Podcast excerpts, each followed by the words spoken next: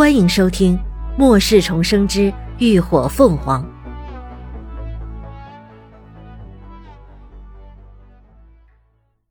第三百三十一集。酸雨将至，接下来的日子，天边渐渐聚拢起了成片淡粉色的云层，距离那场天灾降临的日子越来越近了。林鸾这段时间里。只要一空闲，就会窝进空间跟大奎好好培养感情，试图培养出默契，挖掘出他们之间的绝招。经过几天坚持不懈的努力，没有想到还真让他给挖出来了。那就是在一定的范围内，他的精神力能够附着在大奎的身上，与他的五感同步。通过视觉、听觉、嗅觉、味觉、触觉，感知他所感知到的一切，宛若亲身经历一般。尤其是视觉和听觉，感知度几乎达到百分之九十以上。而且目前这个范围已经达到了将近一千平方米，也就是说，他站在原地，通过大奎就能够知道千米之外发生的一切。虽然绝招没有任何攻击效果。但林鸾却相当满意，因为这无疑弥补了他精神力无法远距离外放的遗憾。经过这段时间的相处，大奎与新主人已经默契十足，对于林鸾给出的各种指令也能够迅速而准确的完成。倒不是说大奎有多聪明，而是因为林鸾准确抓住了他的软肋。要知道，对于大奎这样一个标准的吃货来说，没有什么是一把松子儿解决不了的，如果有，那就给两把的事儿。于是，在松子儿带来的动力下，林鸾指东，他绝对不往西飞；让他走路，他绝对不蹦跶。但日常放二却依旧必不可免，比如一看到美女就放浪，张口就是美女美女的撩个不停；一看到女王就犯贱。不但作死的往前凑，还各种语言挑逗，非得刺激的女王上蹿下跳的追他，搞得鸟毛满天飞才肯罢休。一时间，大家对这个新来的活宝也是既疼爱又头痛。但不可否认，他的到来确实给乏味的生活增添了不少乐趣。随着时间一天天的推移，转眼一周时间就过去了。天边聚集的云层越来越厚，颜色也越来越深，如同一大片灿烂的红霞，弥漫了整个天际，美得妖艳而诡异。人们的心里也如同被那片厚厚的云层压得沉甸甸的，为即将到来的灾难感到心慌不安。林鸾等人的心情也同样沉重。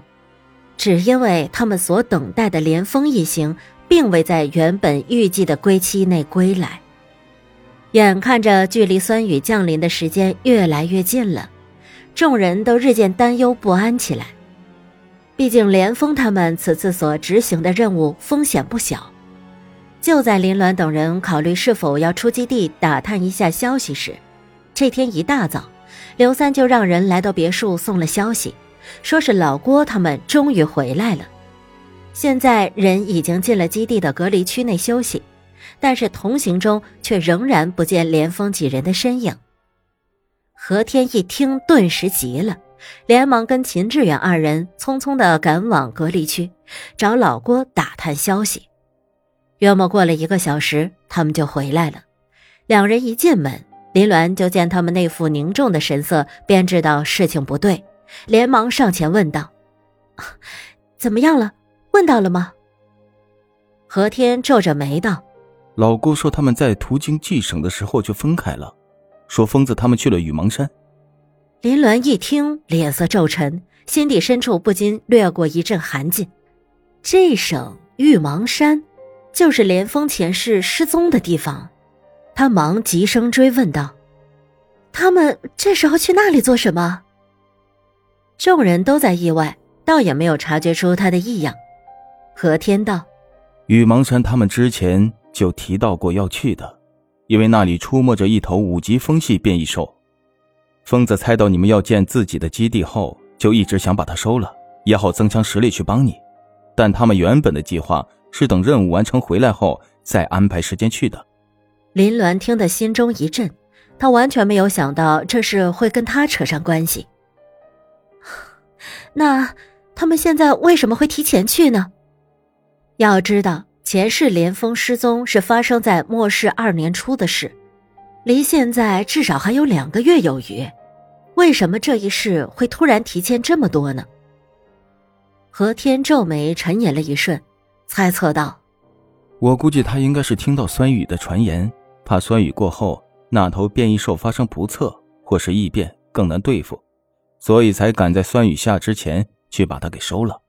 林鸾想了想，也觉得这解释说得通。前世连峰去玉芒山，应该就是为了收服那头五级风系变异兽。